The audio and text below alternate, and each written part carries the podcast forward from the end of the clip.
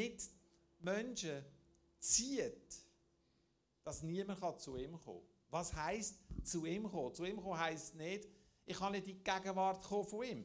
Es sind ihm ganz viele Menschen nachgefolgt, ohne aber wirklich eine Beziehung zu haben zu ihm. Ganz viele Menschen haben Jesus verehrt für das, was er da hat, für die Brotvermehrung, aber nicht wirklich viele haben begriffen, um was es wirklich geht. Nicht wirklich viele haben das Ziel im Herz gehabt, wo der Vater in sie hineingelegt hat und wo sie auf das Antwort gegeben haben. Es ist nicht falsch, in einem Gottesdienst zu sein, ohne dass man das Ziel so immer gerade so spürt. Also das meine ich nicht.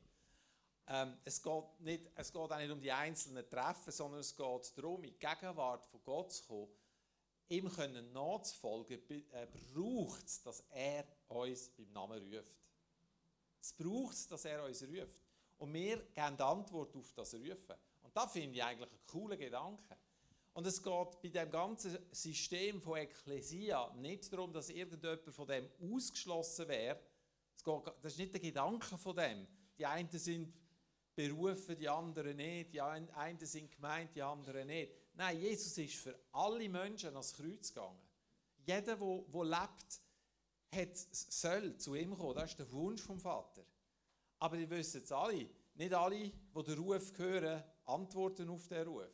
Es gibt Leute, die mit der Botschaft von Jesus nichts anfangen können. Da gibt es. Steht sogar schon in der Bibel. Dass für die, die verloren gehen, die Botschaft von Jesus eine Torheit ist. Wir haben das Privileg, können bei ihm zu sein. Wir sind Ekklesia, das heißt die Auserwählten, die, Aus, die Ausgerufenen, die aufs Ziehen vom Vater reagiert haben. So genial. Das ist eigentlich ein riesen Vorrecht. Manchmal denke ich, nicht zu viel anlängen, manchmal denke ich, wie ist das nochmal gekommen, dass, dass ich Jesus gefunden habe, dass, oder dass er mich gefunden hat, dass er mich gesehen hat und mit mir einen Weg gegangen ist, der bis heute angedauert hat. Und wo ich muss sagen, je älter dass ich werde, mir gefällt es eigentlich immer besser, mit Jesus unterwegs zu sein. Das finde ich eigentlich cool. Es ist überhaupt nicht so, dass ich, wisst ihr, wo ich vor, jetzt bin ich 15 Jahren, mache ich jetzt das vollzeitlich, was ich jetzt mache. 15 oder 16 Jahre. Und wo es darum gegangen ist, mache ich jetzt da oder mache ich es nicht, habe ich so für mich selber gedacht, bin ich echt in fünf Jahren ausgeschossen? Ja, habe ich dann alles gesagt, was in meinem Herzen ist und das ist fertig, da kommt nur noch heiße Luft, oder? Und schaffe ich das überhaupt mit all den Herausforderungen, die das mit sich bringt? Weil ich ja überhaupt keine Ahnung habe, was alles auf mich zukommt. Und heute muss ich sagen, hey, es ist so genial, ich mache mir überhaupt keine Sorgen mehr um das. Weil ich weiß, er ist meine Inspirationsquelle. Er füllt, er rüstet aus, er gibt Kraft, er gibt Freude. Und das soll zunehmen bis ins höhere Alter. Das soll nicht abnehmen. Und je älter wir werden, je mehr sollen wir verstanden haben von dem, was es bedeutet, von ihm gezogen werden und an seinem Herz zu sein. So genial. Ich finde das ein riesen Vorrecht. Aber das ist eigentlich gar nicht mein Thema heute. Muss ich schauen, dass ich zum Thema komme? Ein anderer Teil von Ekklesia ist, wir sind Bürger vom Himmel. Einverstanden? Wir haben das himmlische Bürgerrecht. Wir sind Fremdling, wie der Hebräer, Hebräerbrief sagt. Fremdling auf Erden. Unser, Him unser Bürgerrecht ist nicht von dieser Welt, sondern ist in seinem Reich. Wir sind seine Bürger. Das heißt sogar an einem Ort, wir sind Hausgenossen von Gott wohnen im gleichen Haus, wie er ist. Nicht nur einfach in seinem Reich irgendwo in den entferntesten Zipfel, sondern wir sind Hausgenossen Gottes. Das heißt nöch, nöch bei ihm. In seinem Palast, dort wo er ist, sind wir auch. Das finde ich etwas Grossartiges. Und wir sind auch hier auf Erde, auch wenn wir hier auf Erde sind, noch weit von unserer wirklichen Heimat entfernt vielleicht. Oder wie man immer das nennen ähm, wir sind seine Familie, seine Hausgenossen, sein Volk, seine Bürger, Bürger vom Himmel. Und die Bürger, die haben Recht und Pflichten. Und bei den Römern zum Beispiel ist es so gewesen, weil der, der Begriff, muss ich zuerst noch sagen, der Begriff Ekklesia, der wird von Paulus prägt auf aufgrund von dem, was er um sich herum gesehen hat. Der Paulus war ein Bürger im römischen Reich.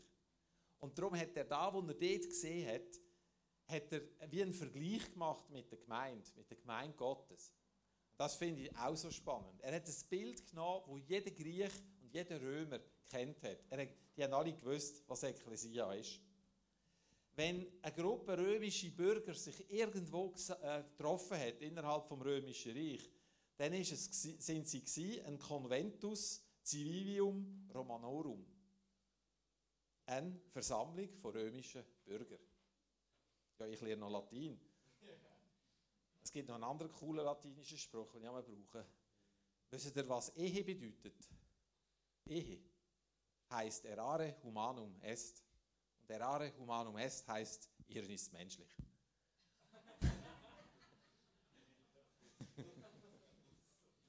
so blöd. ah, ich will gar nichts sagen. okay. Wenn sich die Gruppe von römischen Bürgern getroffen hat, haben sie das römische Reich repräsentiert. Sie haben keinerlei Bedeutung gehabt, wenn sie losgelöst gewesen wären von dem römischen Reich. Aber sie haben innerhalb vom römischen Reich sich getroffen und es ist eine Versammlung von römischen Bürgern.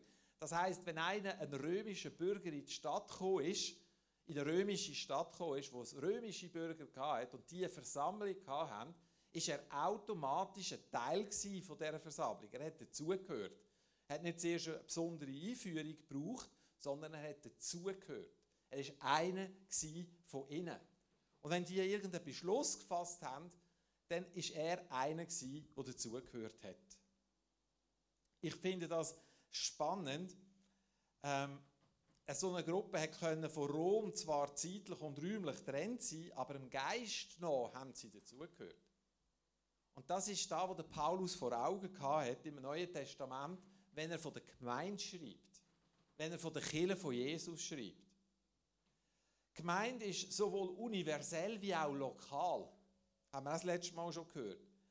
Und so wie ich das verstehe, gibt es nicht das eine ohne das andere. Das ist mir ganz neu aufgegangen. Es gibt nicht das eine ohne das andere. Wir Schweizer, wir lieben die Unabhängigkeit. Jeder macht, was er will. Und wenn man Mühe hat in einer örtlichen Gemeinde, dann sagt man, ja, ich gehöre nicht mehr zu einer örtlichen Gemeinde, ich gehöre zu der universellen Gemeinde von Christus. Und das stimmt. Aber mir denke, es ist wie amputiert. Wenn ich nicht zu einer Ortsgemeinde zugehe und dort dabei bin, hat die Bedeutung von dieser universellen Gemeinde für mein Leben keine Bedeutung oder wenig Bedeutung. Das heißt noch nicht, dass ich nicht gerettet bin am Schluss, dass ich in den Himmel komme. Das meine ich nicht. Aber mein Leben ist in der Gemeinschaft verwoben mit den anderen, kommt dann zum Ausdruck, wer ich bin und was ich bin, was Gott durch mich möchte tun. Losgelöst von den anderen geht das irgendwie einfach nicht. Und umgekehrt, wenn ich sage, ich gehöre zu einer Ortsgemeinde, oder sich eine Gruppe Leute nicht zu der Kirche, zu der weltweiten Kirche von Jesus, von der, ich rede von den wahrhaft Gläubigen, zählt, dann habe ich ganz stark den Verdacht, dass es eine Sekte ist. Oder mindestens, dass die Entwicklung in dieser Gemeinschaft nicht wirklich gesund und gut ist. Die Gemeinde hat ein Ziel und einen Auftrag. Einverstanden?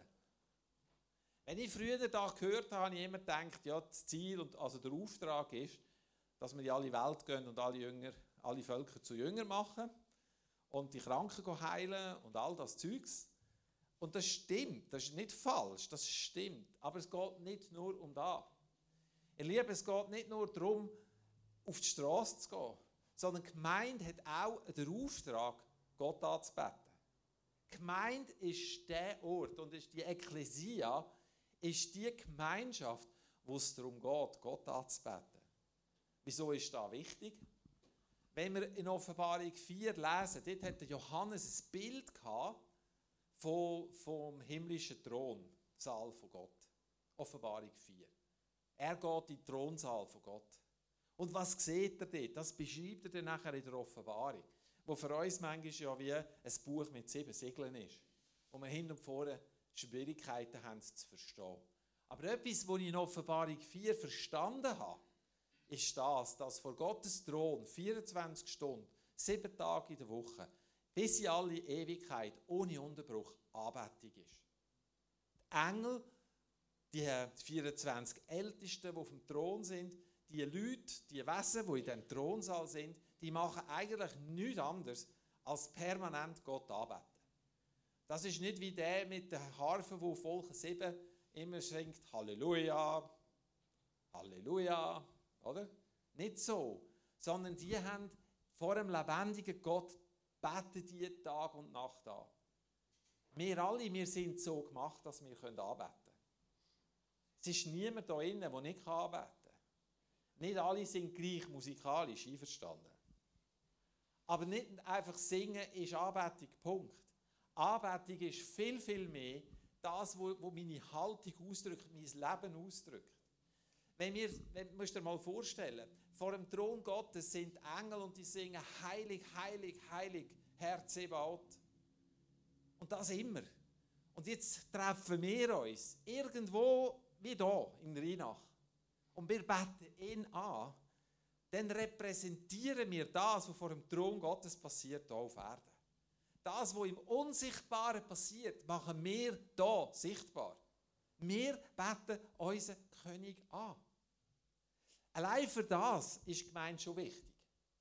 Schau, ich bin gerne jemand, ich, ich bin jemand, der, ich kann gut daheim sein. Mal meine Frau fragen.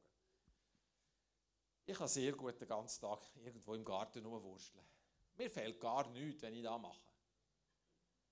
Ich kann gut einfach für mich sein, meine, meine Gedanken anhängen und irgendwann sein. Und wenn ich nicht Lust habe, etwas zu machen, dann mache ich einfach nichts. Und wenn ich Lust habe, das zu machen, mache ich einfach das.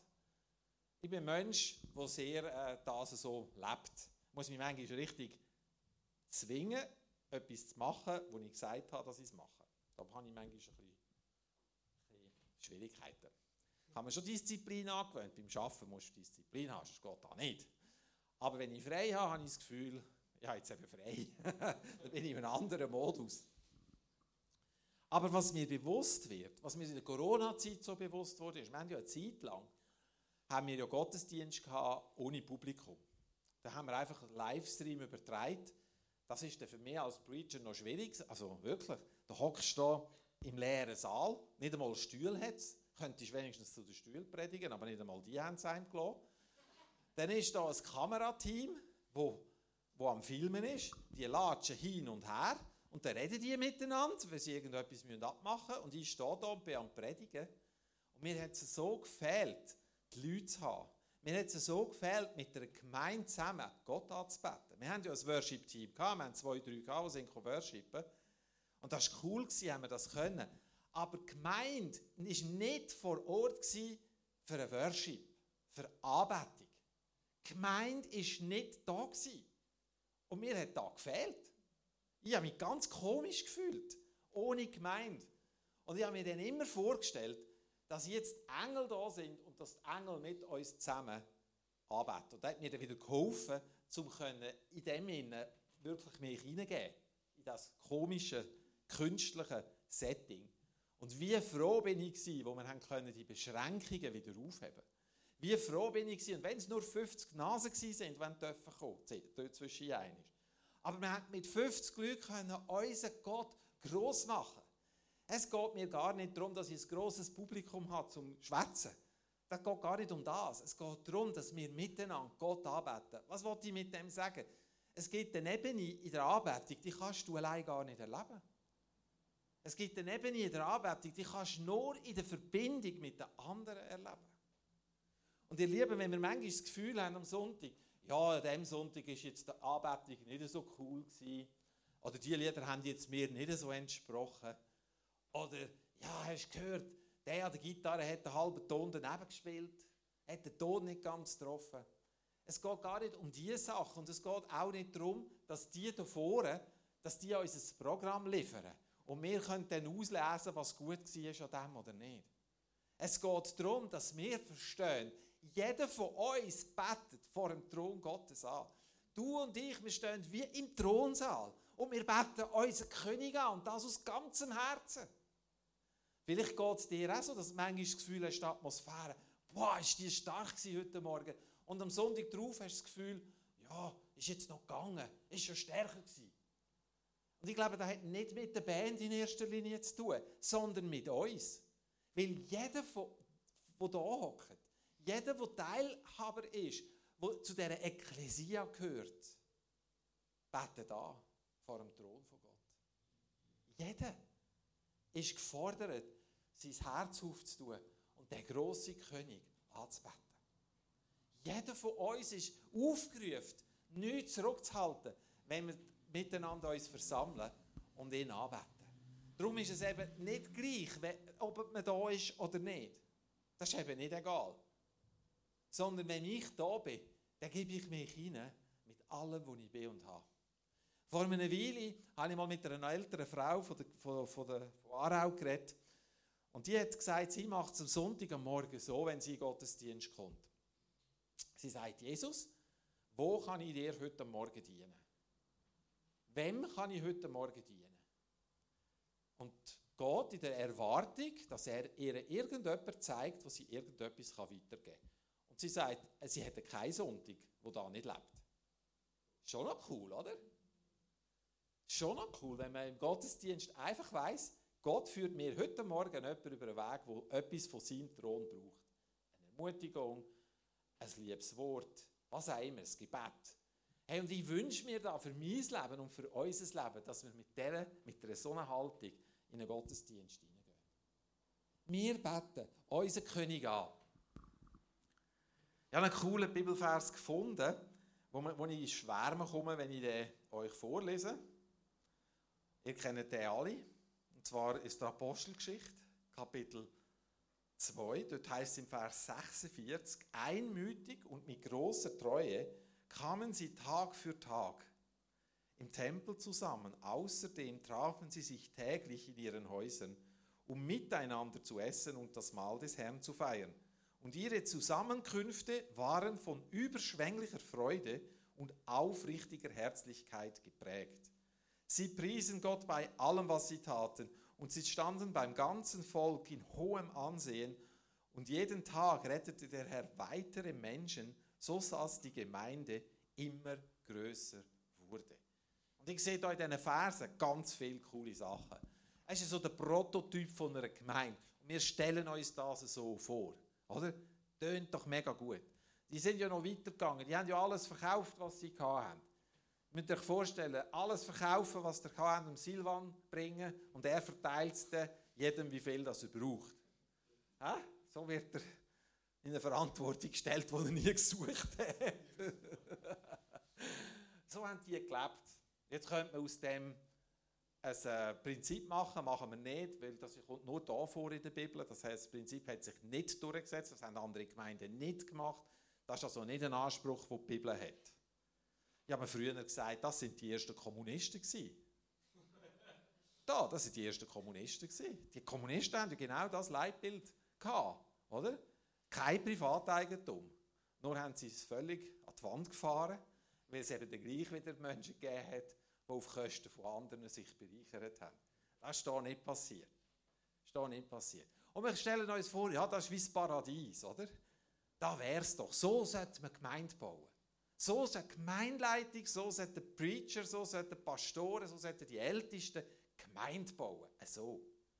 Und wir vergessen aber ganz schnell bei dem, dass jeder von denen herausgefordert war, so zu leben.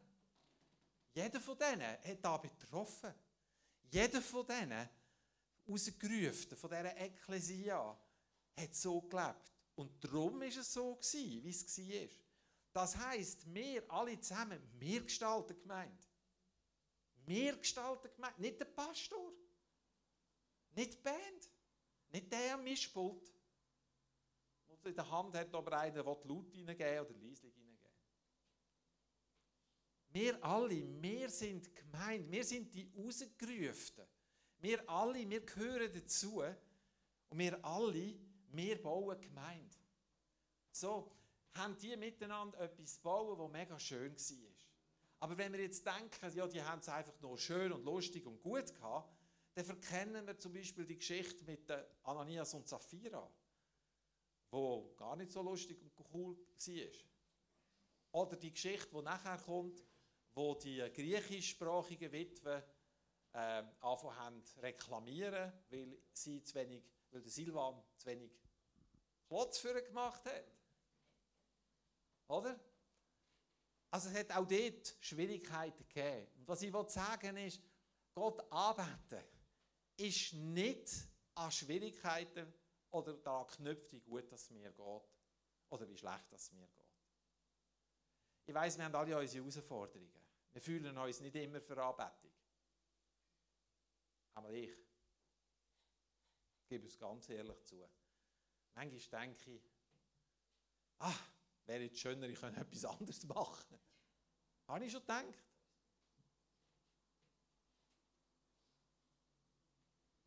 Manchmal haben wir das Gefühl, unsere Sorgen und unsere Nöte sind so schwer auf uns, sodass wir gar nicht können richtig singen können. Manchmal sind Herausforderungen da, wo wir sagen, wo ist der Gott? Ich habe das Gefühl, er ist weit weg. Manchmal haben wir so Sachen in unserem Leben, die uns wie wegziehen von der Anbetung. Dann ist mir etwas aufgefallen. Habt ihr gewusst, Satan war einmal der, der für Anbetung vor Gottes Thron gestanden ist. Anbetung ist eine ernste Sache oder eine wichtige Sache. All die Sachen, die in unserem Leben passieren, die dich trennen von der Anbetung, kommen aus dem Reich der Finsternis und nicht aus dem Reich von, von Gott. Und wir müssen entscheiden, ob wir da zulassen wollen. Wir müssen entscheiden, ob wir sagen, jetzt sind wir in diesen Gefühlen, uns geht es jetzt nicht so gut und darum machen wir es halt jetzt heute nicht.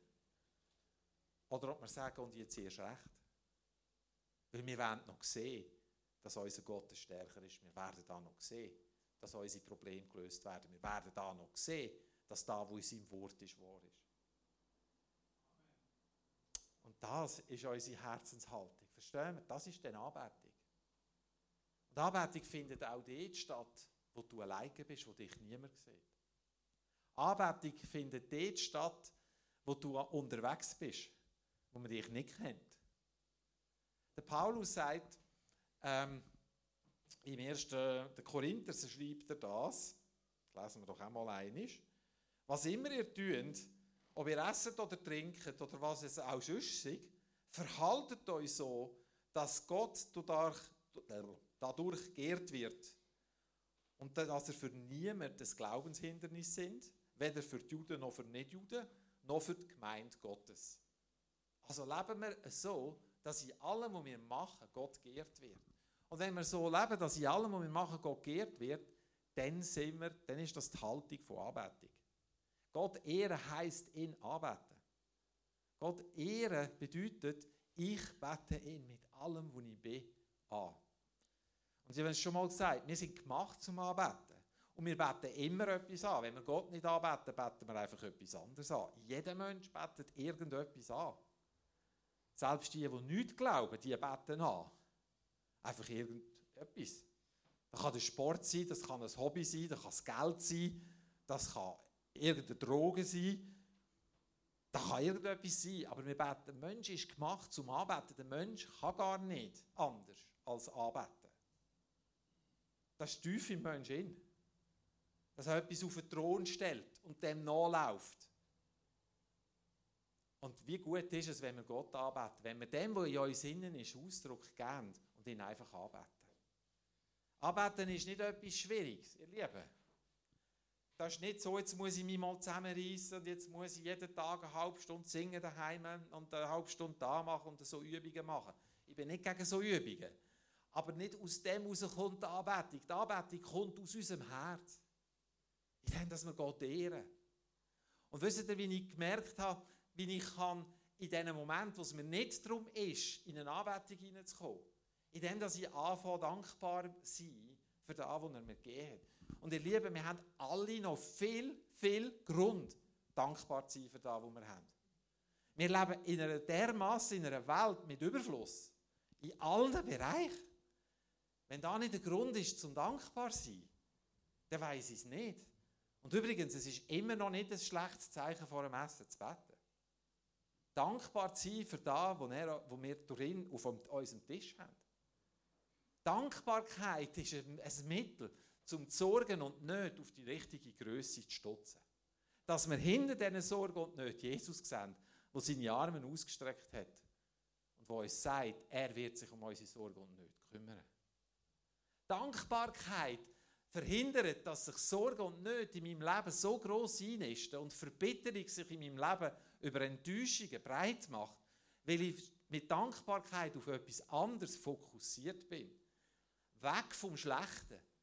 Weg von dem, was nicht gut ist. Uns fällt ja sofort auf, wenn etwas nicht gut ist. Oder nicht? Je nachdem, wo wir sind, Fehler von jemandem feststellen, ist nicht so schwierig. Da musst du dir nicht einmal Mühe geben.